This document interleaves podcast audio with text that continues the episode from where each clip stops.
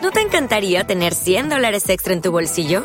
Haz que un experto bilingüe de TurboTax declare tus impuestos para el 31 de marzo y obtén 100 dólares de vuelta al instante.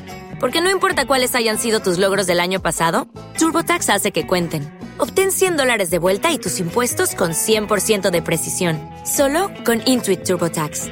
Debes declarar para el 31 de marzo. Crédito solo aplicable al costo de la presentación federal con TurboTax Full Service. Oferta sujeta a cambios o cancelación en cualquier momento.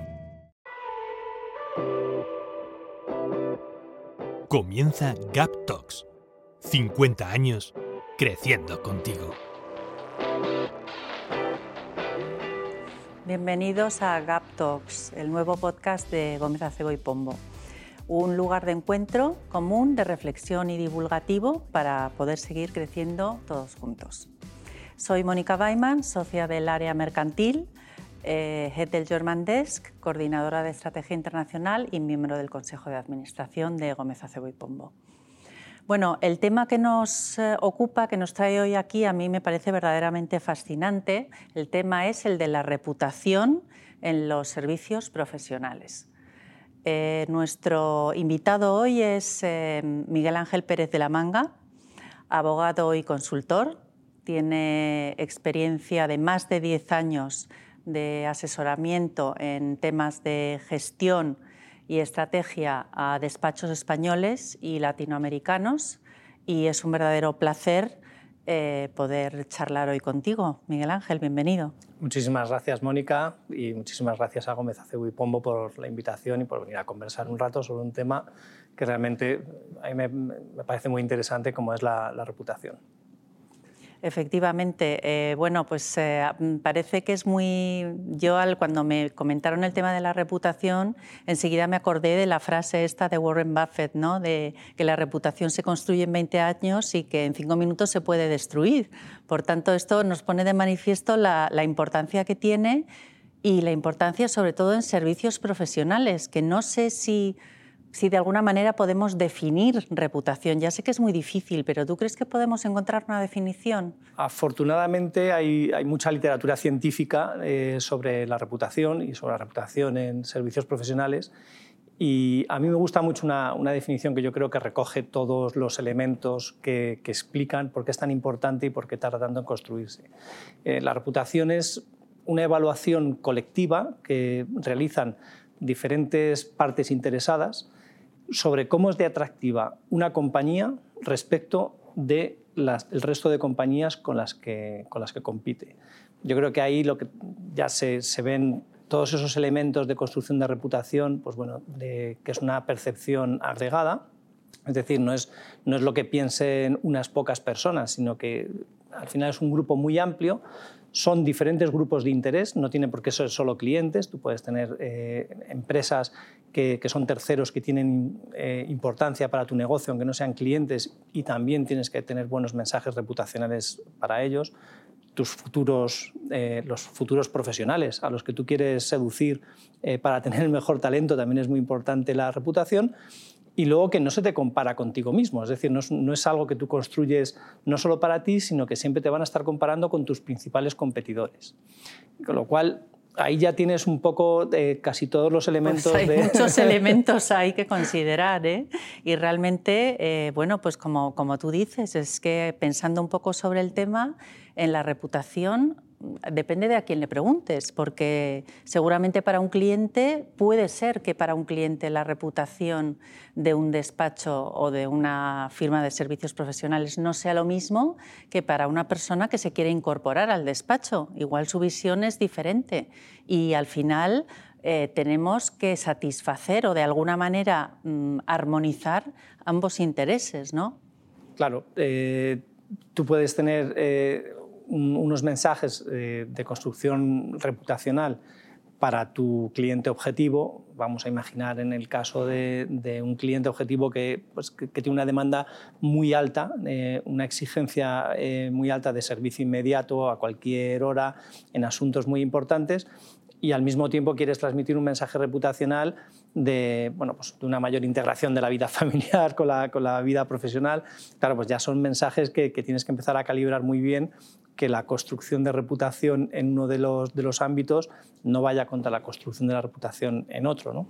Exactamente, sí, porque eh, nosotros sí que vemos en las entrevistas, aunque yo tengo una participación limitada en, en el proceso de selección, pero en la parte que participo sí que he visto que la gente joven, la llamada generación Z, que tú de eso sabes muchísimo y ahora seguro que nos puedes ilustrar más, eh, en las entrevistas pregunta mucho sobre intangibles, sobre puedo hacer trabajo pro bono, eh, sobre bueno, cuál es la cultura empresarial, este tipo de cosas que cuando nosotros comenzamos seguramente o no nos las planteábamos o no nos atrevíamos a plantearlas. Sí, hay que, hay que entender también por qué se plantean este tipo de cosas y por qué lo hacen estas generaciones. Eh, estas clasificaciones que se hace de millennials, generación Y, generación Z, bueno, pues al final lo que, lo que se intenta es agrupar a, unas generaciones bajo unos mismos eh, factores de homogeneización, es decir, tienen unos comportamientos más o menos similares, la, misma generación, porque están en un entorno económico que, que lo condiciona. Eh, entonces hay que entender por qué esta generación Z eh, tiene o da tanta importancia Exactamente, a la, esa es la pregunta que te quería hacer. Bueno, mm, a lo mejor vosotros no os atrevíais a, preguntarlo porque había unas necesidades en ese momento eh, superiores o unas condiciones económicas que no te permitían eh, preguntar ese tipo de cosas.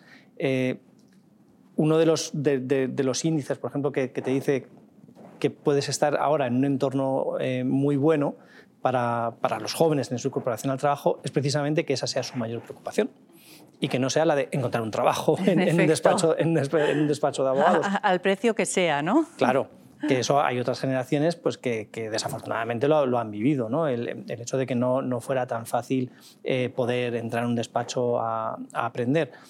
Entonces, bueno, eh, eso no, deslegitima que lo, que lo pregunten, es decir, simplemente los factores de homogeneización que han construido esa generación son los que son y, hay, que, hay que reconocer que es algo a lo que le dan importancia y una vez que una generación a la que tú quieres atraer como talento para desarrollarlo en tu organización y quieres tener el mejor talento, si a ellos les preocupa, a ti te tiene que preocupar y tienes que ver duda. por qué. A nosotros nos tiene que preocupar la reputación en ese sentido porque lógicamente queremos atraer el mejor talento porque es nuestro futuro. Pero además no solamente les preocupa a la generación Z, es que le preocupa y cada vez más a nuestros clientes. Vemos de manera eh, significativa cómo en las ofertas eh, los clientes, sobre todo las grandes empresas, eh, los departamentos de procurement, Em, bueno, pues digamos que parten de una capacidad técnica que ya dan por supuesta y se centran en otros valores intangibles. Y entonces piden eh, no solamente declaraciones de intenciones, sino realmente compromisos y evidencias de valores intangibles como RSC, sostenibilidad, igualdad, diversidad, es decir, que como tú muy bien has dicho antes, eh, hay mm, varios stakeholders que están alineados en, el tipo de, requisitos que le ponen a la reputación, ¿no? si podemos decirlo así. Sí, tiene un aspecto positivo eso que, acabas de decir y eso lo, que muestra es que la colaboración entre, firmas como la vuestra y los clientes es cada vez más estrecha. Eh, si te das cuenta, eh, se produce un fenómeno similar entre vosotros, entre, los socios de una firma, hay un efecto muy curioso y es a mayor número de socios o cuando el número de socios ya es considerable, eso genera reputación para los clientes. Entonces tú lo piensas y dices, bueno, es algo mágico. No, no es algo mágico. El cliente percibe que como la reputación de un socio afecta a la de los demás, entre ellos se produce un, efecto de vigilancia sutil, mm. es decir, de, oye, vamos a comportarnos todos de manera modélica, porque si uno se, no, lo hace, nos va a afectar a todos. Entonces, es el eslabón más débil, ¿no? Claro, entonces el cliente sabe que no se tiene que preocupar de eso porque eh, la organización que funciona bajo el partnership ya se está preocupando de que la reputación sea muy buena. Que eso se traslade también a la relación con el cliente, lo que quiere decir es que el nivel de, involucración de las firmas de abogados en los trabajos que hacen para las empresas es muy estrecho y que está muy conectado con la generación de valor. A mí me parece un efecto muy, positivo y muy bueno. Eh, como hemos visto que nos interesa mucho eh, la generación de reputación, y ya hemos visto dos ejemplos, en la generación Z y en los clientes, mm, cuéntanos qué más podemos hacer para generar reputación. Pues yo creo que lo principal es entender que, la reputación tiene, tiene, dos fases. Tiene una de, antecedentes, de construcción de, la reputación, algo que, es lento, que hay que ser muy, muy, consistente, muy, muy paciente, muy, perseverante. Y, luego esos antecedentes lo que tienen son unas consecuencias, unas consecuencias eh, positivas si la construcción de la reputación ha sido adecuada o negativas si la reputación Sabemos que puede ser buena, buena puede ser mala. Eh, ¿Cómo se construye la reputación, la, buena reputación? Bueno, pues hay muchísimos elementos, desde, desde la propia reputación eh, agregada de, de, los socios y de los profesionales, tanto profesionales abogados como de los profesionales de soporte, o sea, de todas las personas que forman parte de la, de la, compañía, su buena reputación, al final lo que hacen es un concepto agregado de reputación que se traslada al mercado. Eh, la posición de, preeminencia, por ejemplo, eh, que se ha ganado la firma en, algunos, eh, pues en algunas materias. Eso se percibe también en construcción de reputación. El liderazgo técnico, es decir, que, una firma o, algunos socios sean los que, los que más saben, los que están en, esa última frontera del conocimiento en, alguna materia, eso genera reputación. los, los, rankings, los directorios internacionales también eh, generan reputación y a su vez ellos son no víctimas, pero también son, tienen que formar parte del juego de tienes que ser un ranking que esté bien considerado para que generes reputación en los demás, porque a, esos rankings también se les aplican las mismas reglas de la, de la reputación. Si no construyen esos rankings de una, de una manera eh, profesional y con una metodología adecuada, pues el mercado no los toma en serio. Si, si lo hacen bien, tiene efectos en la reputación y es provechoso para, para las dos partes. Eh, la aprobación de terceros, por ejemplo, cuando, cuando un cliente habla bien de vosotros, eh, no hay mejor mensaje que pueda recibir un tercero que alguien que ha tenido la experiencia de trabajar con vosotros y que diga que ha sido una buena experiencia y que la repetiría.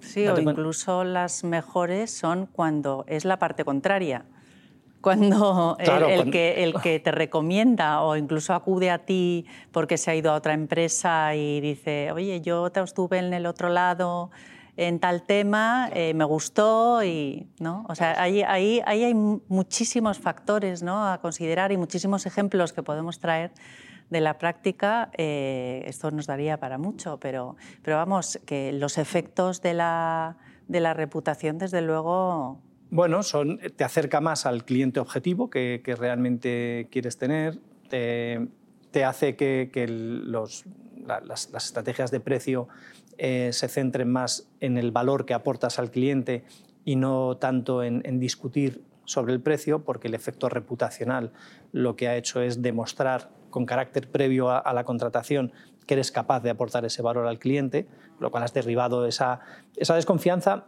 que, es lógica, en cierto modo. Eh, imagínate, estamos hablando de un intangible. Y contratar un intangible, y muchas veces pregunto, en, pregunta trampa a los profesionales, les pregunto si han contratado servicios profesionales, de algún arquitecto, de digo, ¿y tú no has sentido lo mismo que sienten tus clientes contigo? Al final acaban confesando que sí, claro. Eh, tú contratas servicios de, de arquitectura, te vas a hacer una casa una vez en la vida. Entonces, al final tú lo que buscas desesperadamente son elementos que confirmen que vas a tomar la decisión adecuada. Y la reputación lo que hace es reafirmar ese concepto. Oye, estoy tomando la decisión adecuada porque hay múltiples elementos que me lo confirman. Los terceros, eh, el liderazgo técnico en determinada materia, sea de, abogados, de arquitectos, de ingenieros, da absolutamente igual. Bueno, cuando, cuando hay ese reconocimiento por terceros en determinadas materias, te están causando una, una tranquilidad, que es lo que te hace que generes esa, esa confianza y que la reputación, esos antecedentes de la reputación, tenga las consecuencias positivas que estábamos hablando, pues de centrarte más en tu cliente objetivo, de demostrar el valor con, carácter previo, que el mejor talento quiere ir a trabajar eh, contigo. Al final el fenómeno del talento es muy curioso también. Los, eh, los mejores quieren trabajar con los mejores. Sin duda, sin duda, eso está claro.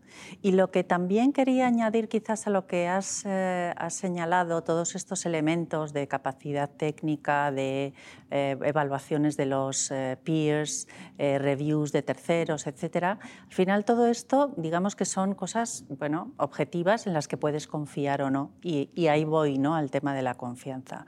Porque yo creo que al final de todo ese análisis, que es más de tipo objetivo, hay una parte que es muy subjetiva, pero que puede ser, y creo que nuestra profesión lo es, absolutamente definitiva. Es el tema del feeling personal y de la confianza, del que hemos hablado tú y yo alguna vez. Claro, es que la, confianza, o sea, la reputación lo que, lo que hace es eh, allanar el camino eh, hacia, hacia esa confianza que necesitas con, con el cliente.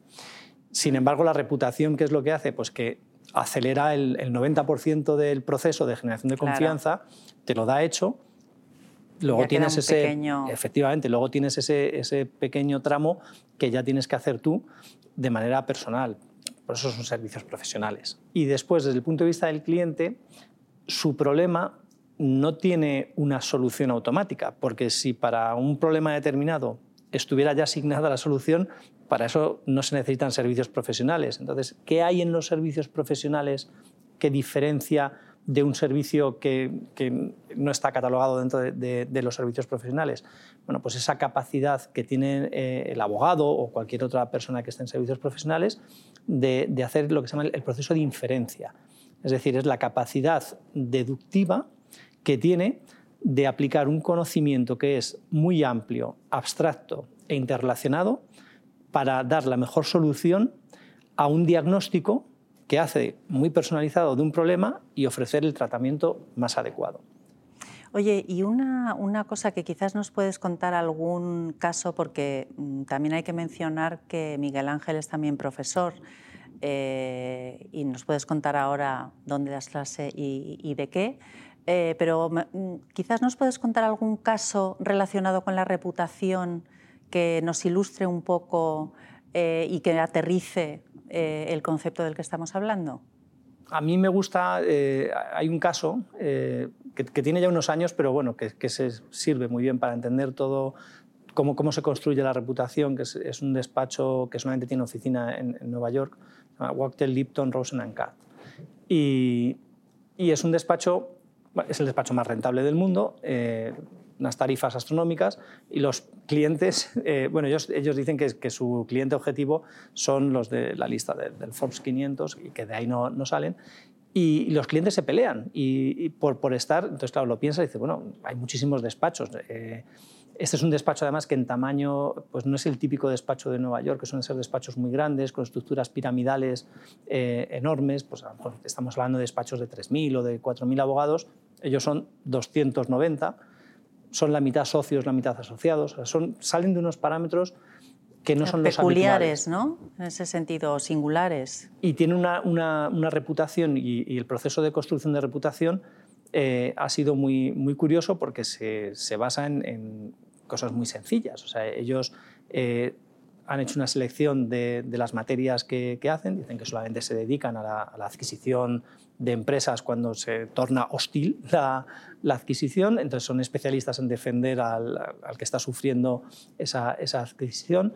Eh, solamente quieren temas muy complejos, eh, lo asumen como, un reto, eh, que tienen que ser asuntos, asuntos difíciles y, bueno, es, todo muy sencillo, solamente contratan en las mejores universidades, a los mejores candidatos, son muy pocos. Y, cuando tú explicas esto en clase, al final, mis alumnos, yo, les pregunto, ¿no? entonces, ¿es una estrategia muy, muy complicada? Pues no, es bastante sencillo de entender cómo han construido la reputación. Y muy clara. Sí, digo, entonces, ¿por qué no les ha imitado nadie en, los últimos 60 años? Entonces, claro, ahí es donde se produce un silencio, ¿no? Sí. Y de repente los alumnos entienden lo que es construir la reputación durante muchísimos años. Exacto. No ha habido ningún cliente que, haya dicho eh, realmente no he, no he, recibido lo que esperaba. Todos los clientes eh, están muy satisfechos con, con, el servicio. Está consolidada ¿no? esa reputación. Claro, está consolidada y, y sobre todo el, el, mercado, un mercado muy selecto, pero entre ellos saben que, es cierto lo que dicen. O sea, entre, entre la promesa que, realizan y lo que recibe el cliente, ellos han construido una estructura que es lo que hay, ¿no? las, operaciones. ¿no? Entre lo que yo prometo y lo que yo entrego, ahí no puedo fallar. Ellos están prometiendo un producto muy exclusivo y realmente lo entregan. El tiempo y ser muy, muy coherente y muy persistente en, los valores en principios les han permitido construir esa reputación y que ahora mismo sea el, despacho pues el, mejor ejemplo de, reputación en una firma de servicios profesionales. Se usa no solamente en, el ámbito de, abogados, es, es, una firma que se usa en general para servicios profesionales, para, para, entender cómo dentro de una firma de, altísimo rendimiento, no solamente los clientes se pelean por, porque puedan ser atendidos por este despacho, sino que cualquier persona que ha estudiado en una de las mejores universidades de, Estados Unidos quiera trabajar ahí. Tienen, la, oferta de talento que tienen es, infinita. Quizá una última pregunta, eh, que es bueno, yo me, he planteado al, hilo del tema de la reputación, que claramente no es nueva, ¿no? La reputación, en fin, eh, tiene su importancia desde siempre. Pero ¿tiene ahora más importancia la reputación por el hecho de que tiene tanto impacto la tecnología, las redes, la exposición, eh, la imagen. ¿Ha cambiado eso eh, la generación de reputación? Lo ha hecho más transparente. Eh, antes la, simetría de conocimiento que había respecto de, los servicios que se prestan era mayor y la simetría de conocimiento entre lo que una empresa decía de sí misma y la capacidad de, esos terceros que decíamos al principio en la definición de, reputación de comprobar si era verdad eh, era más difícil. ¿Qué es lo que ha hecho la tecnología? Que sea muy fácil eh, comprobar si esos mensajes que lanzan las empresas son ciertos o no. Entonces, ¿Qué es lo que hay que hacer? Que posiblemente es lo que han hecho las firmas eh, que tienen muchísima reputación y que han ganado reputación durante muchos años, es lo que han hecho, decir la verdad, ser transparentes, dar un mensaje honesto y, saber que, bueno, pues que cualquier desliz eh, que tú puedas tener en, reputación, pues ahora mismo eh, puede tener unas consecuencias, sobre todo muy inmediatas. ¿no? Esto de las redes sociales no, se equipara nunca a, algo muy reflexivo, ¿no? es como mm. de, muy inmediato. Muy, muy inmediato, muy, muy rápido. Espontáneo. Claro, luego también lo piensas y dices, bueno, esto según sube mucho el, el, el, problema, igual de rápido que sube se olvida. ¿no? Está al día siguiente olvidado, ya hay otra cosa que lo sustituye. Pero bueno, yo entiendo que también que las empresas lo, lo pueden pasar mal, ¿no? Por, porque cuando tú lo estás monitorizando los mensajes en redes sociales, al final te estás metiendo en esa dinámica y tú también eh, estás eh, sobrevalorando lo que estás viendo ahí, que a lo mejor en esos terceros interesados que decíamos al principio de, de, la conversación, que, eran los que formaban parte de, de, la construcción de la reputación, a lo mejor a ellos no les ha llegado esos mensajes que hay en redes sociales. Hay que, ahora hay que tener una vigilancia mayor y sobre todo hay que ser muy transparente, muy honesto y, dar los mensajes Auténtico, ¿no? Veraz y coherente y consecuente en la comunicación, entiendo. Bueno, Miguel Ángel, pues eh, me temo que se nos ha acabado el tiempo. Podríamos hablar durante horas de este tema que es fascinante y además es súper ameno eh, hablar contigo. Muchísimas gracias eh, por acompañarnos en este podcast. Muchísimas gracias, Mónica, y muchas gracias a Gómez Acebo y Pombo por invitarme. A mí es un placer estar en esta casa y encantado de, hablar de reputación. Muchísimas gracias. Hasta luego.